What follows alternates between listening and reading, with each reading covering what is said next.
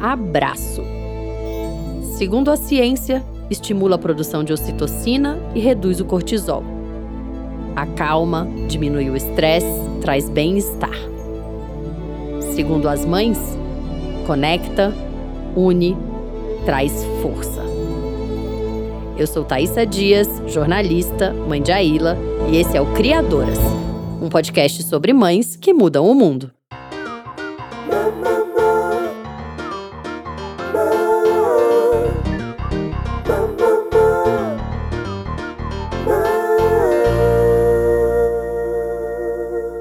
Nós estamos no quinto episódio e temos novidades. O Criadoras agora tem campanha de financiamento coletivo. Com doações a partir de R$ reais por mês, você ajuda a produzir os próximos episódios e ainda recebe a nossa newsletter sempre que um novo episódio for publicado. Nela eu vou contar como conheci as convidadas, os bastidores das gravações, as perguntas que fiz para conduzir o relato e compartilhar conteúdo sobre os assuntos tratados. Este também vai ser um canal para falar sobre os comentários e assuntos que vocês nos trazem a partir dos relatos das convidadas. Nossa newsletter será um espaço de apoio e conexão. Para contribuir com o podcast e assiná-la, acesse apoia.se barra podcastcriadoras. Tem um link direto na descrição deste episódio. É só clicar. Eu tenho o prazer de anunciar que este episódio faz parte da campanha O Podcast é Delas 2023, que acontece no mês de julho e tem o objetivo de promover maior participação de mulheres na mídia podcast. Se você quer ouvir outros episódios que participam desta ação, procure nas redes sociais e nos agregadores a hashtag O Podcast é Delas 2023.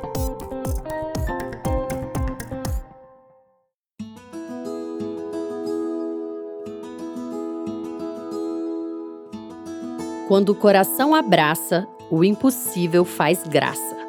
Este é o lema da Abraço à Microcefalia, uma organização não governamental que acolhe e apoia famílias de crianças com síndrome congênita do Zika vírus em Salvador.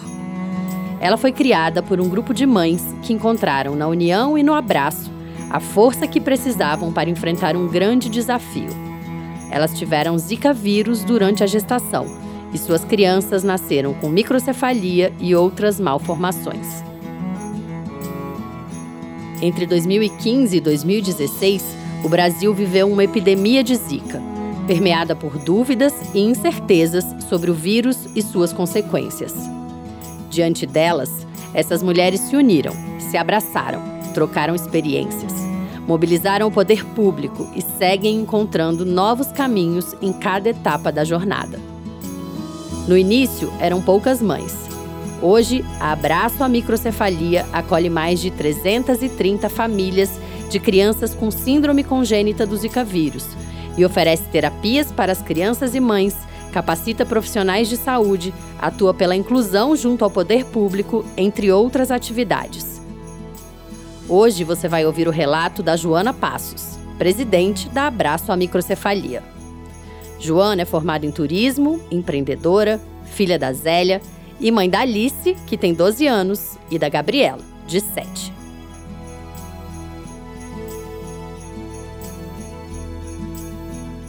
Minha primeira formação foi turismo e a partir daí fui trilhando toda a minha história na área de comunicação. Trabalhei aqui na prefeitura, sempre gostei muito de trabalhar com turismo.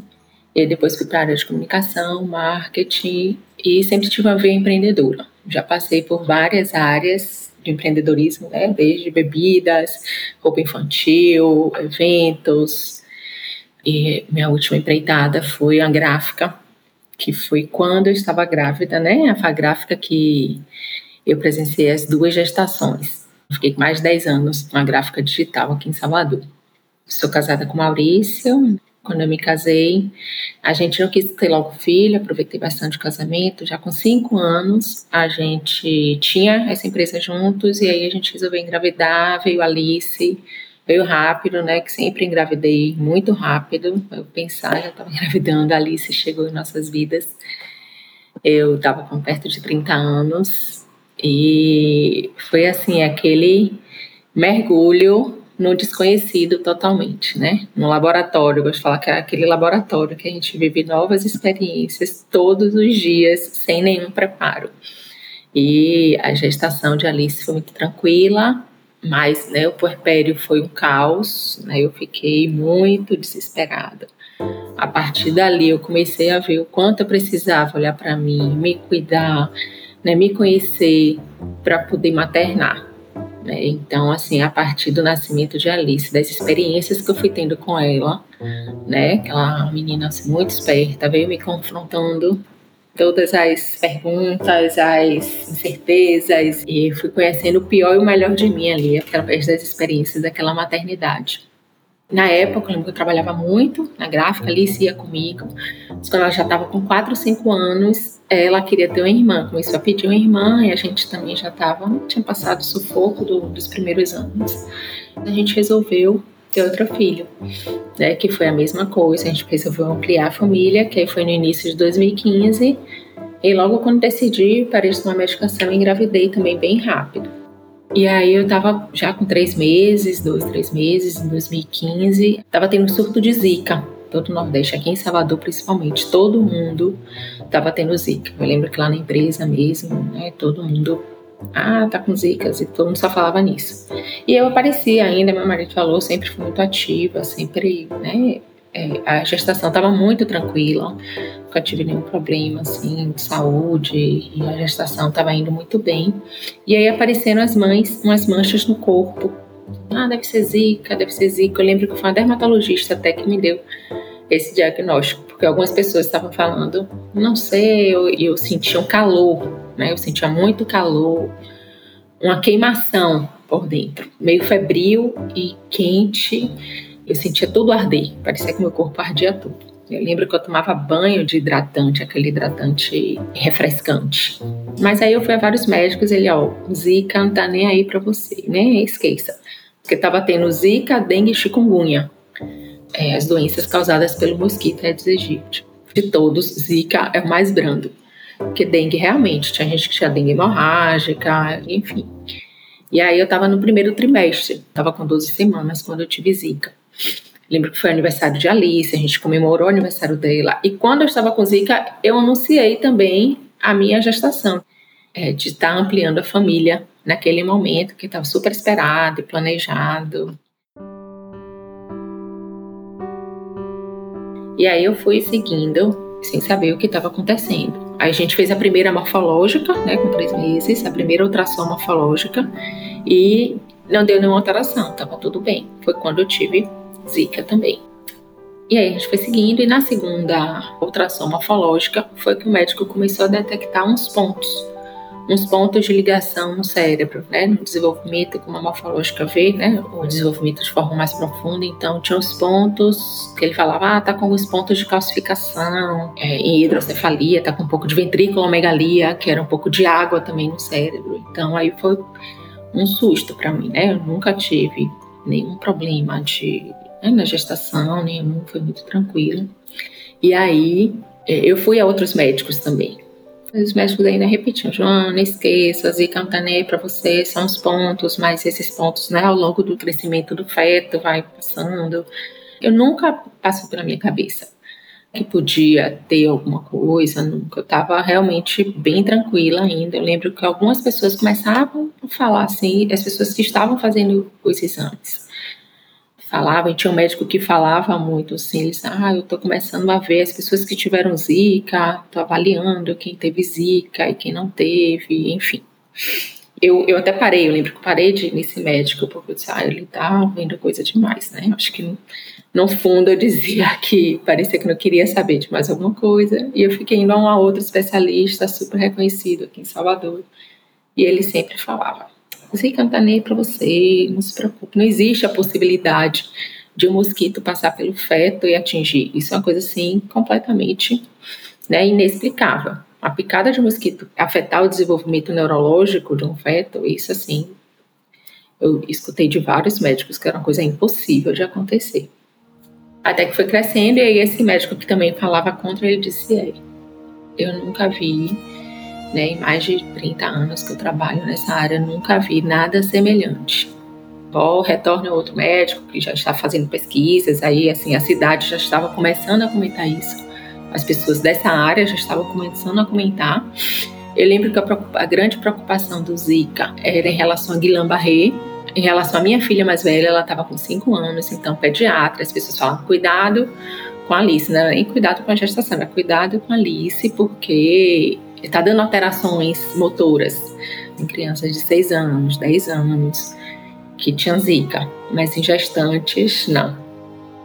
E aí, estava crescendo e o médico chegou e falou para mim, né? Ele falou isso e aí depois também não esqueço de uma fala que ele trouxe, que era, ó, você está vivendo o maior problema, o maior desastre de saúde pública dos últimos momentos. Eu nunca, eu nunca vi nada semelhante. Está realmente no meio de problemas de saúde pública. Isso ficou muito marcado para mim. Eu estava sozinha na consulta, porque meu marido estava estacionando. Ele estava indo e eu já chego. E eu estava sozinha ele falou. Eu lembro que eu fui pro banheiro. Aí eu comecei a chorar, só chorava, chorava, e aí até que meu marido chegou. Aí ele, não, calma, porque pode afetar o desenvolvimento, mas desenvolvimento de criança a gente não sabe, pode ter que ter algum tipo de atraso, né? Eu sempre falo que eu fui muito sortuda, assim, muito privilegiada em receber o um médico, né, que deu diagnóstico de forma muito sensível, já dizendo que a gente não sabia que alguma coisa diferente viria, mas que não tem como dar um prognóstico, né? Diferente de vários outros casos que também na época né, a mídia começou a falar que as crianças podiam nascer e morrer em seguida. A partir desse momento a gente começou a ver os casos nascendo e aí foi um caos na minha vida. Foi um momento assim bem difícil mesmo, né? Porque eu não queria contar para as pessoas e eu sentia como se eu estivesse guardando um segredo que todo mundo comentava. Na mídia só falava nisso. Eram as fotos das crianças nascendo, né, da forma mais dura, da forma mais cruel. A imprensa foi anunciando esse desastre, né, que era o nascimento das crianças afetadas pelo vírus. E a forma que o vírus destruía né, o desenvolvimento e a forma que as pessoas não né, é, negavam o nascimento dessas crianças. Era assim, eu lembro das manchetes todas que apareciam, ah, estão nascendo as crianças, um desastre está acontecendo, as crianças estão nascendo, estão morrendo. Eu não, não conseguia entender que aquilo estava acontecendo comigo, né? Nunca tinha parado para pensar que aquilo estava acontecendo comigo. Eu disse, não, não é possível. E a gente ainda manteve em segredo, né? Eu e meu marido, porque eu não queria estar respondendo as perguntas que eu não sabia, né? Eram muitas perguntas.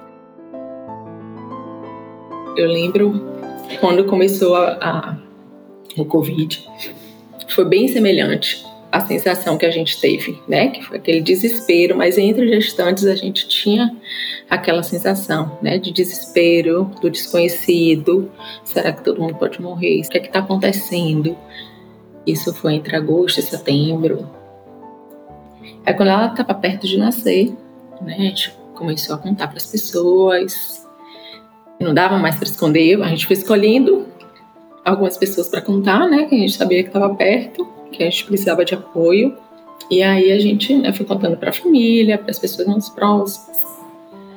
E começou a receber maior apoio, né, de todo mundo. E só se falava nisso, até os médicos queriam assistir o parto queriam saber porque aqui começou a nascer muitas crianças, né? No dia que Gabriela nasceu, tinham 20 crianças nascendo no mesmo hospital que ela, que tinha microcefalia também.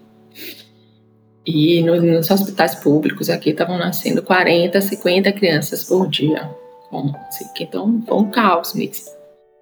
Eu tinha muito medo, né? Medo desconhecido, medo dos meus preconceitos, medo de como seria o parto, se eu ia receber ou se eu ia rejeitar minha filha, eu tinha esse medo que às vezes eu me culpo, não, mas eu tinha esse medo de como eu ia recebê-la, né, nos meus braços, porque era tanta rejeição que eu escutava na televisão, era só notícias ruins, e eu tinha muito medo, né? O medo me consumia naquele momento, medo dos meus preconceitos, medo de não não dar conta, medo dela morrer e não nascer. E assim, com esse medo, com essa sensação toda de medo, eu fui o parto. né, para a sala de parto, que foi no dia 14 de dezembro. Ela nasceu. E foi interessante porque a gente estava esperando que ela nascesse no final de dezembro. Pelos cálculos, a gente queria que ela passasse as 40 semanas, então eu vivia fazendo um cálculo, eu e o médico, achando que cada dia que ela ficasse na barriga, a cabeça ia crescer mais, enfim, aquele controle que eu achava que tinha, que a gente poderia ter, que não sabia o que era. Eu achava que era só microcefalia, a cabeça não tá nascendo, ninguém. E aí, 25 de dezembro, ela estava prevista, né, a data que eu tinha marcado, e ela veio no dia 14, de forma bem inesperada. Comecei a ter contração, não estava nem arrumada, e assim, diferente da de Alice, apesar de estar vivendo num momento mais turbulento, no meio da epidemia, eu estava mais tranquila. Apesar de tudo, eu me sentia mais tranquila, então não estava tão preocupada. A gestação estava muito bem, minha saúde estava boa, estava tudo muito bem. E eu estava assim, realmente, emocionalmente assim, tranquila, apesar de todo esse medo, né? A gente brincou no dia do nascimento, enfim. E aí ela nasceu. No dia 14 de dezembro, de 2015, a gente foi para o hospital às 5 da manhã, né? Porque de noite eu comecei a ter entrar em trabalho de parto. E eu sempre falo que parece que foi um dia mágico. Ela, nasceu muito bem, de saúde, todos os sinais. Ela amamentou, sugou bem. Todas aquelas avaliações que a gente faz no momento do parto foram muito positivas. E eu sempre falo que parece que alguma coisa mágica aconteceu naquele momento. Se eu tinha medo de rejeitar, eu, eu grudava nela e eu lembro do cheiro que eu senti naquele dia ao conhecê-la. Parecia que, sei lá, que a gente já se conhecia e, e eu encontrei com ela. Quando eu carreguei nos meus braços, ela mamou. Ela estava com todos os sinais vitais muito bons. E eu falava, filha, o mundo vai ser pequeno para nós duas. Foi a primeira coisa que eu falei para ela, o mundo vai ser pequeno e a gente a gente vai conseguir, né, enfrentar todas as barreiras que vierem pela frente. Foi um compromisso que eu assumi com ela. Eu lembro que falei muito isso, que o mundo era pequeno e que nada ia segurar que eu pudesse promover para oferecer um mundo melhor para ela. Então, esse foi um compromisso ali no momento do parto.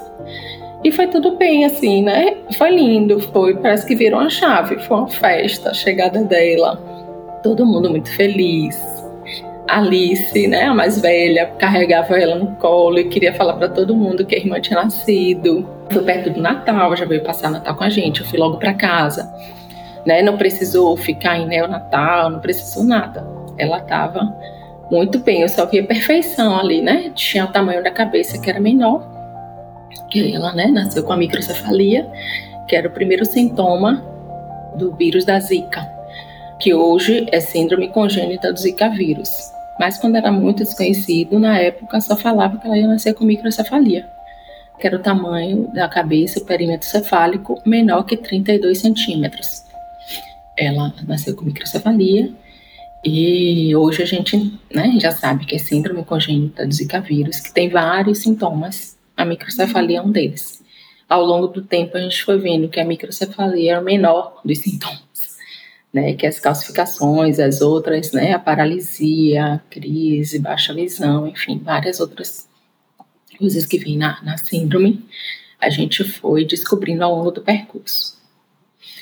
E aí é, a gente voltou para casa e uma nova rotina começou. Né? Era todo dia visitar médicos que eu nunca imaginava na vida, neuropediatra, oftalmologista, terapeuta ocupacional, fonoaudiólogo, fisioterapeuta, enfim, inúmeros profissionais, vários testes, vários exames. E aí começou uma rotina bem puxada. E no meio desse processo todo, o médico que eu falei que me deu o diagnóstico, ele estava acompanhando várias famílias que tinham tido Zika. Foi um dos médicos aqui da Bahia que começou a descobrir a ligação do Zika com a microcefalia por conta do estudo dele, principalmente nos hospitais públicos e tal. E aí, perto de nascer, já na semana do nascimento, eu disse, Joana, eu tô com um grupo de WhatsApp, porque eu quero saber como eu ia perder o contato com ele, né? Era, era médico que fazia ultrassom. Aí ele disse: Ah, você se importa em entrar num grupo de WhatsApp? Porque eu quero acompanhar um pouco essas crianças, apesar de não precisar mais do ultrassom, mas vai precisar da tonela. E a gente vai querer colher alguns exames, porque aí, naquela época, estavam surgindo vários grupos de pesquisa. Sim, igualzinho o Covid, vários grupos de pesquisa, vários mutirões. Aí disse: Ó, eu tô com um grupo com as famílias que foram afetadas também pelo vírus. E, e eu estou vendo, acompanhando esse nascimento. Você se importa entrar nesse grupo? Aí eu disse, não, tudo bem, posso entrar sim. Ele, porque a gente vai para assim que nascer, você vai precisar falar como nasceu, como foram os sinais vitais, né, o tamanho, o peso, enfim, esses dados. Ok, ok, entrei no grupo. E eu ainda estava um pouco incerto, eu disse, poxa, no meio de tanta dor, pessoal não estava afim de nada coletivo. Mas eu sempre falo que esse foi né, o melhor convite que pôde acontecer para mim naquele momento. Que aí no grupo era onde tinham pessoas que estavam sentindo a mesma dor que eu, que tinham as mesmas sensações. Não só a dor, mas também a esperança e o amor, porque eram famílias. Então era um grupo que estavam esperando novas vidas dentro de suas vidas. Né, esperando vidas dentro de suas famílias. Então, eram mulheres que foram afetadas pelo Zika, Muitas estavam sozinhas, muitas já tinham sido rejeitadas pelo parceiro, algumas já eram sozinhas. Então, durante a gestação, perto de nascer, algumas já estavam sendo abandonadas, outras não, estavam na família. E aí esse grupo se tornou um espaço de troca. Era através do grupo do WhatsApp que eu passava as noites, eu amamentava quando Gabriela nasceu.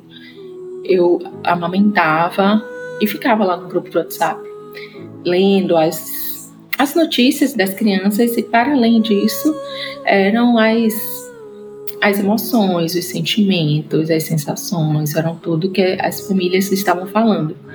Porque não era só um grupo de pesquisa, ali se tornou um espaço de troca, de acolhimento.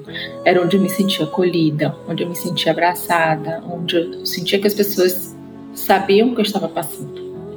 E ao mesmo tempo a gente começou a falar, né? Ah, como é que vai ser quando nascer? Aí tinha gente que já ah, tô tentando, quem são os profissionais que estão atendendo? Aí começou a ser uma rede também.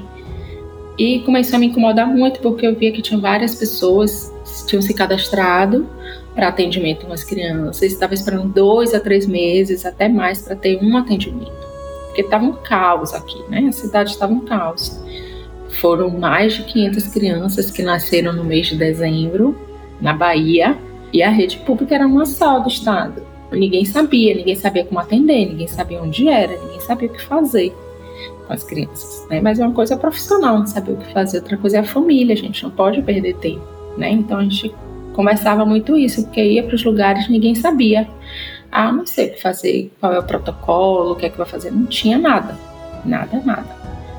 E aí, quando veio esse momento todo do diagnóstico que eu, que eu recebi, eu ficava me questionando muito, né? Por que, que aquilo estava acontecendo comigo? É por, por que, que eu tô aqui nesse grupo, né? Eu, eu tô no, eu, a gente vê que são as mesmas dores maternas, os mesmos sentimentos, o mesmo vírus, mas condições sociais muito diferentes. Né? E, e ao mesmo tempo, eu me perguntava, né? Não por que comigo, mas para quê? E nos meus momentos de reflexão, eu pensava muito, assim, por que, que isso está acontecendo comigo? Por que, que eu fui escolhida por esse vírus? Por que que, né, para quê? É, sempre fui muito religiosa aqui, minha mãe na educação católica, a gente sempre fazia muito isso, né? O que é que eu precisava fazer quando tivesse em algum momento? Que é que eu precisava fazer para mudar aquela situação? Porque se vinha, se eu estava em alguma coisa, eu precisava mudar alguma coisa em mim, precisava fazer alguma coisa, né? Movimentar. Eu me questionava muito. E logo quando, quando Gabriela nasceu, né? Na semana que ela nasceu, eu lembro que eu fui aqui na igreja do Bonfim e eu fui visitar o hospital de Irmã Dulce, que fica bem perto.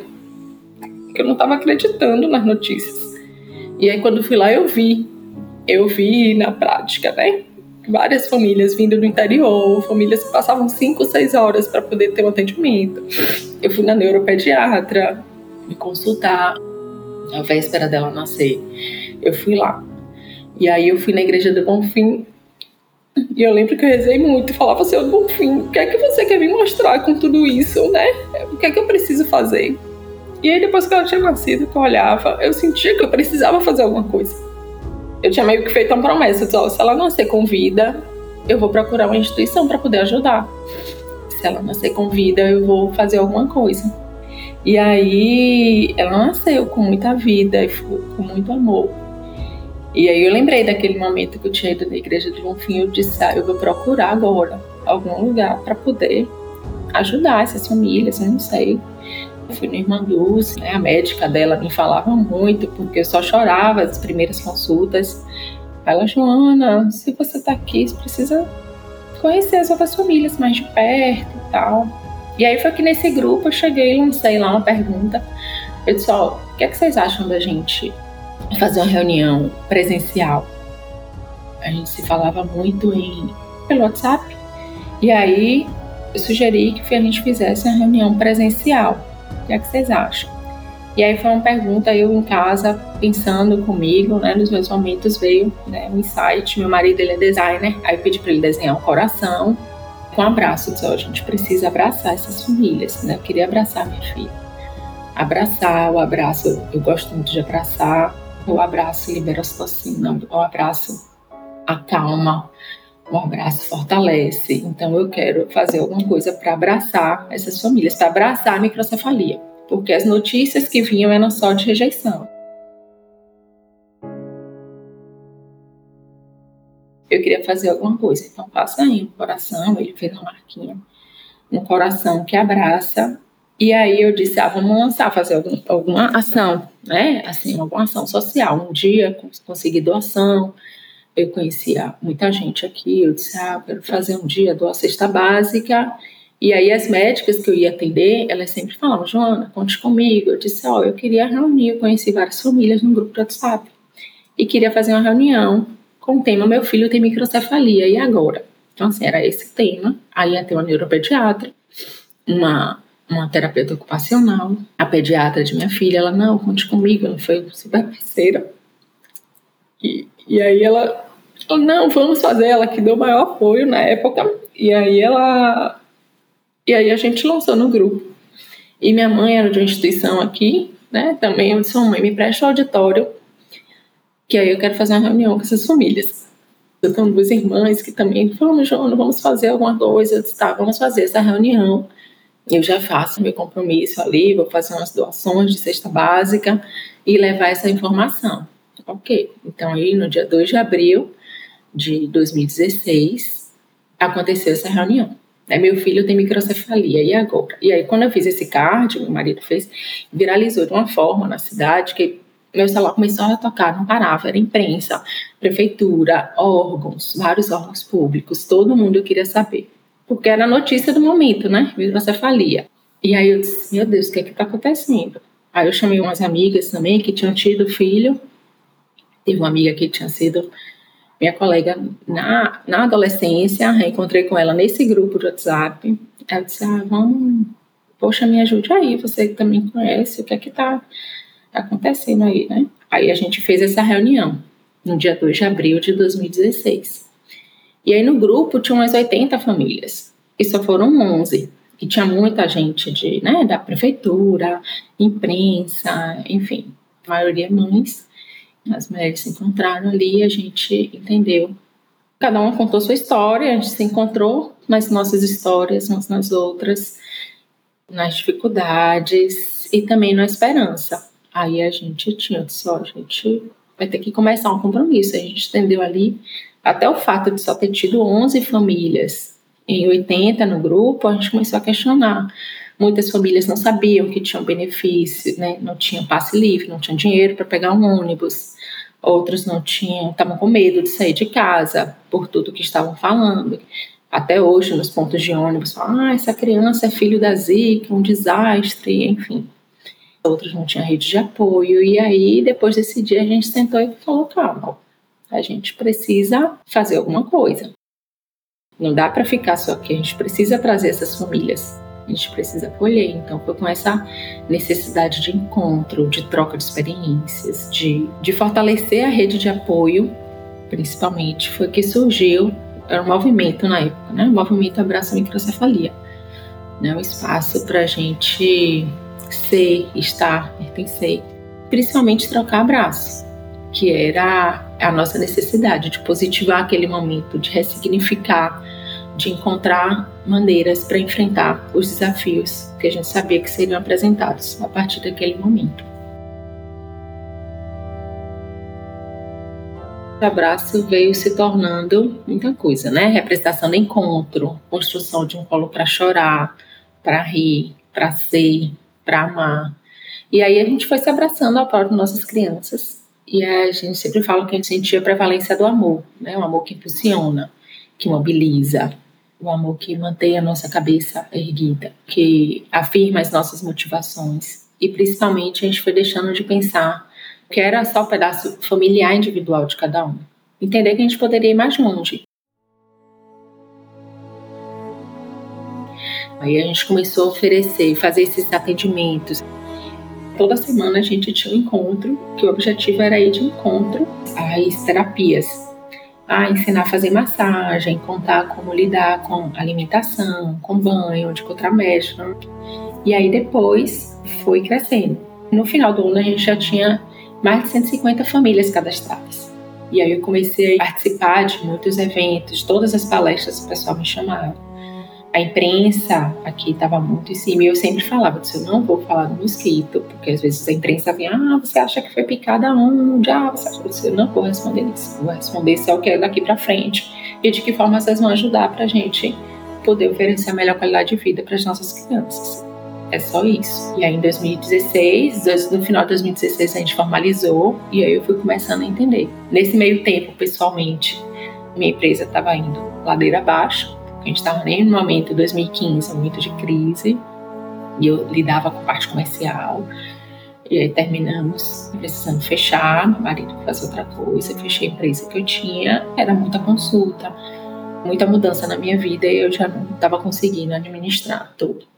E aí eu fui me dedicando. E aí esse movimento estava fazendo com as famílias foi me ajudando a tirar lá do buraco que eu estava, né? Foi começando a me dar movimento. E aí foi começando a trazer também uma sensação boa para mim de que estava fazendo alguma coisa, né? Que em algum momento que eu falava que eu, que eu tinha medo de receber minha filha, eu eu me culpava também que por que, isso aconteceu, eu não se sentia capaz nem de gerar uma criança, né? Eu falava né, dos preconceitos todos que a gente tem com pessoa com deficiência, eu, eu achava que eu não me sentia capaz de gerar filho. E aquele movimento todo foi me dando vida, foi me dando vida, esperança. Aí eu fui começando a fazer várias coisas. A gente se encontrava em eventos. Aí em 2016, 2017, aí a gente foi crescendo, começou a escrever projetos. As pessoas doavam muito. Aí foi quando a gente abriu uma conta. Aí foi crescendo com a instituição. Muitos obstáculos, todos os dias, desafios de lidar. Né? Fui entendendo o que era o terceiro setor, é um mundo novo, uma empresa. A gente foi entendendo tudo isso. E aí a gente foi conseguindo fortalecer a rede de apoio. Então, através da rede de apoio, a gente conseguia exames para as famílias, conseguia atendimento. Aí uma pessoa disse, ó, oh, vou lhe ajudar a ter um terapeuta ocupacional. A gente começou com a terapia ocupacional. Aí depois a gente conseguiu um fundo, aí a gente conseguiu, então isso com doação das pessoas. Foi aumentando. Em 2020, a gente já tinha mais de 300 famílias cadastradas começou a escrever edital, ver formas de captar recurso, consegui um edital da Rede Drogazil, e aí a gente conseguiu fazer atendimento multidisciplinar, fisioterapia, terapia ocupacional, farmacologia. Implantamos aqui o primeiro ambulatório de nutrição da dieta cetogênica, que é uma dieta que ajuda no cuidado da epilepsia de difícil controle. Então a gente foi sendo destaque, a gente foi crescendo com a instituição, isso foi foi me dando vida também. Fui entrando nessa outra área e viajando muito, viajei o Brasil inteiro. Para Brasília, para Recife, todos os lugares que tinham Zika, a gente virou referência no Brasil. E aí estava crescendo, as crianças crescendo, cadeira de rodas. E aí a gente conseguiu um imóvel do Estado no meio da pandemia. Se inscreveu desde 2018, é tudo muito lento. A gente conseguiu um imóvel nosso, permissão de uso nossa, que é bem grande. Aí a gente foi para lá, realizou esse sonho de ter um espaço multidisciplinar, mas aí veio a pandemia, né, com a pandemia outras prioridades vieram, políticas também, de saúde, enfim, a gente caiu um pouco no esquecimento, A gente não tem mais recursos, não tem ajuda, a gente não recebe nenhuma ajuda pública, só privada mesmo, de editais, venda de produtos, eventos, é, doação, principalmente doação de pessoas físicas, doação de pessoas jurídicas, esses programas. Então, assim, é o que mantém. A gente estava sendo apoiado por um edital da, da Farmácia Brasil, então, assim, para a gente foi muito bom esse suporte, muito importante, que a gente conseguiu levar cestas básicas para as famílias, com a frequência maior, todo mês a gente fazia doação de 300 cestas, né? todos equipados, eu ia para as ruas, né, levar essa doação. O atendimento a gente passou a fazer online, que não é a mesma coisa, mas a gente montou. A gente teve um baque muito grande nos atendimentos. Algumas crianças perderam muito né, do que já tinha adquirido. Tinha algumas crianças que precisavam trocar a gastro, gastrostomia, para poder se alimentar, então era difícil para sair de casa. A maioria das famílias sozinhas, mas depois a gente conseguiu vacina, né? Prioridade logo na vacina. Juntos também a gente foi conseguindo outras coisas para poder enfrentar. E aí os atendimentos a gente passou a fazer esse atendimento online, principalmente atendimento psicológico. E a gente também juntou alguns grupos de voluntários para ligar para as famílias. Muitas mães moram sozinhas com os filhos. Então, só receber uma ligação, receber uma visita por telefone, a gente falava uma visita por telefone, já recebe para poder estar tá cuidando. A gente perdeu algumas crianças, não de Covid, mas durante a pandemia, a gente perdeu a gente teve oito óbitos de crianças, algumas tiveram problemas, outros problemas respiratórios, alguns não conseguiram lidar com outras coisas, então a gente teve essa perda também. É, foi um momento bem difícil. A nossa mudança aconteceu logo depois, aconteceu no ano passado. Hoje a gente tem 350 famílias cadastradas, a gente tem sete anos de instituição formalizada e a gente está no momento de ressignificar, de avaliar esse primeiro setênio. As crianças estão entrando num outro, depois da primeira infância, são outras necessidades, então a gente está começando a mudar. A gente está num momento mesmo de, de mudança institucional. A primeira gestão que fundou a instituição trocou, eu eu continuei enquanto presidente e a gente está com a nova gestão trazendo mais as famílias para o protagonismo, porque esse é o nosso grande diferencial, o acolhimento, a participação social no Conselho Municipal de Saúde, participação de grupos de pesquisa. Hoje a gente se encontra nesse lugar de espaço de acolhimento e fortalecimento da rede de apoio. É isso que, que nos sustenta, para garantia dos direitos de todas as pessoas com deficiência têm, de escola, de viver em sociedade, de pertencer, de poderem ser quem elas são, e principalmente do cuidado. Nosso trabalho é todo baseado em cuidado. Cuidado com a família, com a mãe, com a criança. A gente deixou de pensar somente na criança para cuidar do todo. E hoje, com sete anos, a gente vê muito isso, que a gente precisa cuidar da mãe, precisa cuidar da família, não ficar só na, na reabilitação. A gente está nesse apoio social maior que o nosso grande diferencial, enquanto família está oferecendo isso. Eu reconheço hoje que o nosso trabalho enquanto instituição, enquanto família reunida, contribuiu para essa melhora muito no Brasil inteiro, que as famílias resolveram se unir, resolveram pressionar o poder público. Centros de saúde foram criados, foi ampliado, porque muita coisa não estava sendo vista, né? As pessoas com deficiência nasciam uma, depois outra. Quando veio muitas, o poder público se mobilizou, sim, reestruturou, passou a existir um protocolo, passou a existir atendimento. Mas ainda hoje tem muitas famílias que só têm o abraço porque a gente não tem burocracias, é uma instituição do terceiro setor, então a gente resolve sem as burocracias que existem no setor público. Ainda hoje tem famílias, principalmente do interior do estado, que só tem o abraço enquanto lugar de acolhimento, até porque lá a gente faz questão, né, desde o início, de oferecer um atendimento humanizado, porque se somos famílias que estamos à frente, queremos esse tipo de atendimento que seja de acolhimento, muito mais só a reabilitação, mas o cuidado, né? o cuidado que eu falei é a base, é o que norteia todo o nosso trabalho. Existe um o TFD, que é o tratamento fora do domicílio, que as famílias têm direito a um transporte para fazer o tratamento fora do domicílio. Então, eu tenho famílias que pegam seis a oito horas por dia, né, uma vez na semana, para ir no abraço. Aí hoje a gente está oferecendo aula de dança para as mães, às vezes faz um atendimento da criança, faz outra coisa. E tem umas que chegam lá e falam: ah, eu só vim aqui para poder receber esse abraço, dançar, encontrar com, com os iguais, encontrar com outras pessoas que entendam o que eu estou falando. Então, isso é muito forte no nosso diferencial, quando as famílias se encontram. E isso mudou muito.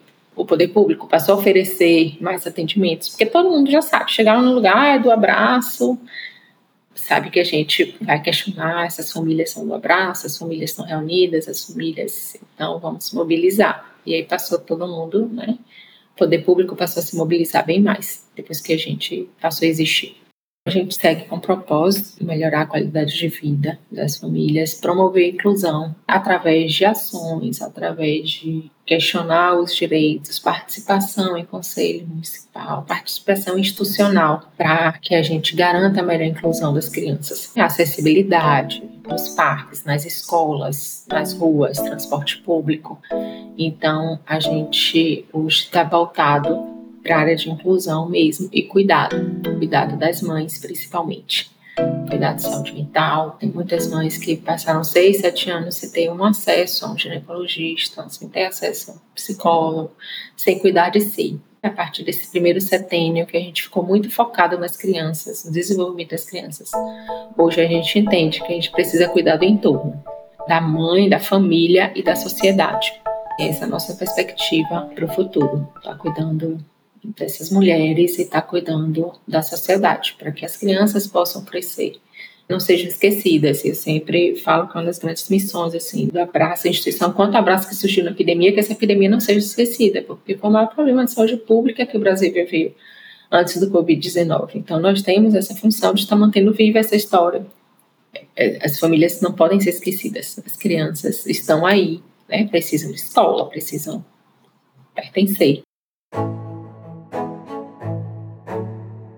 Eu penso em desistir várias vezes. Ultimamente tem estado bem difícil, porque a gente saiu de todos os holofotes, a gente parou tudo e agora, do ano passado para cá, eu, eu fiz várias vezes esse questionamento. Principalmente agora, depois da pandemia, porque depois que a gente recebeu o imóvel, a responsabilidade aumentou muito.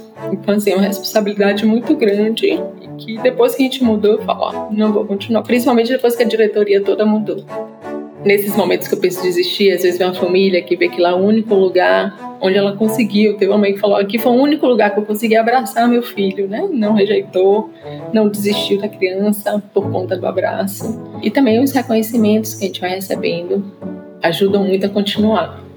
Né? Reconhecimento, prêmio e o compartilhamento que a gente vê. Então, isso sempre dá um gás para continuar. Em 2018, a gente recebeu um troféu Você e a Paz, foi o primeiro, que foi de um grande espírita daqui de Salvador, de Valdo Franco. A gente recebeu um convite para Londres para palestrar, para passar uma semana lá em Londres, através de uma universidade, Royal Society. Então, assim, né, eu considero um prêmio, que foi um reconhecimento muito importante aqui enquanto instituição. Eu falei lá para mais de 100 médicos da Royal Society, Tropical médicos dos países de doenças tropicais, no, alguns prêmios aqui no shopping. O Dia da Mulher, né, prêmio da Barra Mulher, saindo vários autores na cidade em 2021. Então, esses foram os prêmios. E o último, que foi recente, em outubro, né, que foi exatamente no momento que aí veio o reconhecimento, que é a Comenda 2 de Julho, é a mais alta honraria aqui que uma pessoa pode receber no estado da Bahia. Passou por, pela Câmara de Vereadores, Câmara de Deputados, para poder ser aprovado, é um projeto de lei que eles homenageiam algumas pessoas e receber essa comenda 2 de julho. Né? Foi a última, aconteceu em outubro. E é considerada aqui na Assembleia Legislativa a mais alta honraria que um cidadão recebe aqui no Estado. Então, me orgulho muito.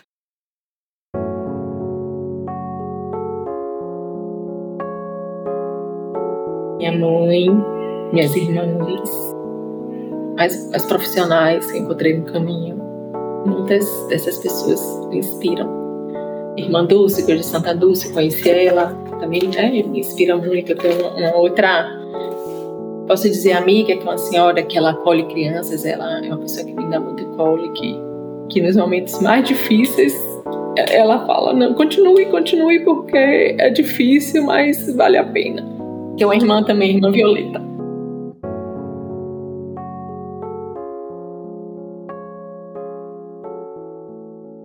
A gente tem um perfil no Instagram, que hoje é o mais ativo, que a gente fala do dia a dia, que é arroba abraco a microcefalia. Lá a gente tem os contatos, a gente tem um site também, www.abracoamicrocefalia.org.br através dessas redes, pode entrar em contato, fazer doação, oferecer algum tipo de ajuda, editais para a gente participar, enfim. Toda ajuda é muito bem-vinda. A gente vende produtos, né? a gente tem um livro que fala sobre inclusão para as crianças, que conta a história de Nina, inspirada em Gabi.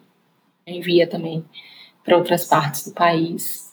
E a doação também, né? A gente tem o Pix, 71 99630-7875, que a gente aceita também qualquer valor em doação. E são muito bem-vindas, que é com isso que a gente mantém o nosso trabalho. Até hoje a gente não tem nenhum apoio público, a gente está aí, né, nos processos burocráticos, convidando a desistir sempre. Mas vale a pena. Eu agradeço também o espaço, são esses espaços que a gente consegue ampliar ainda mais a divulgação do nosso trabalho. Obrigada. E deixar aqui assim, só o nosso slogan, que é quando o coração abraça, o impossível faz graça. Abraçou a partir do coração e coisas impossíveis, mágicas vão acontecendo, vem acontecendo todos os dias, né? Apesar das dificuldades.